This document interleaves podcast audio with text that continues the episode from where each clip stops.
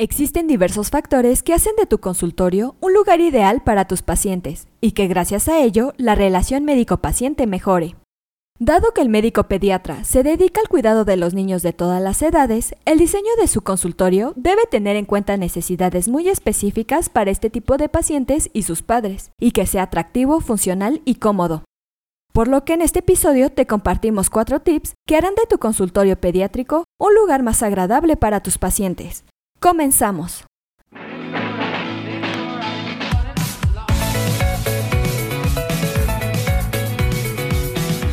Esto es AMED, su empresa especializada en controversias médico-legales, en la cual te damos consejos e información que te ayudarán a desempeñar tu profesión médica. Para lograr que tu consultorio pediátrico sea un lugar más agradable, te compartimos las siguientes recomendaciones. En primer lugar, realiza la atención a lactantes y sus madres. Entre los pacientes pediátricos puede haber una buena cantidad de bebés que son amamantados por sus madres, así que considera crear una sala de lactancia, ya que no solo brindarás comodidad a la hora de alimentarse, también estarás incentivando una práctica saludable que, como sabes, está siendo apoyada por la Organización Mundial de la Salud e instancias nacionales. Como segunda recomendación, cuida los detalles de las paredes.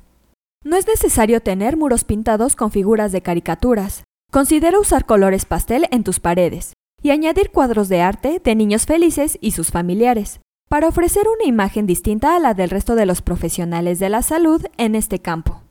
Un tercer punto sería crear áreas específicas.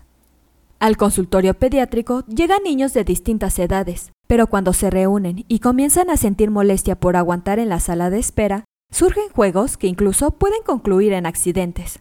Por ello, si está en tus posibilidades, abre un espacio dedicado a los niños pequeños y otro a los niños mayores, donde les ofrezcas opciones de entretenimiento de acuerdo con sus edades. Pues mientras que para los bebés suele resultar divertido armar cubos, los grandes pueden disfrutar de algún juego de mesa sin que los pequeños interrumpan o tomen las piezas para llevárselos a la boca.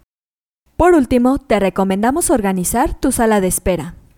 Dado que hay niños que acuden a revisiones de rutina o aplicarse vacunas, así como infantes enfermos, conviene tomar medidas para evitar la propagación de padecimientos como gripe, sobre todo en invierno. Por ello, cabe recordar que se recomienda que los pacientes guarden distancia de un metro a fin de prevenir contagios. En este sentido, resulta útil hacer una división en la sala de espera, de modo que los niños sanos puedan ubicarse en un área y los enfermos en otra, para lo cual puede ser suficiente usar biombos, maceteros o estantes abiertos para separar espacios.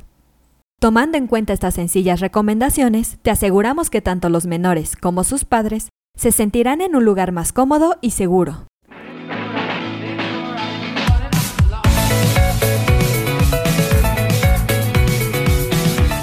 Aquí terminamos nuestro episodio de hoy. Espero que te haya sido de gran utilidad. Te invito a que no te pierdas nuestros próximos episodios y la forma de no perdértelos es suscribiéndote a nuestro podcast desde tu aplicación preferida.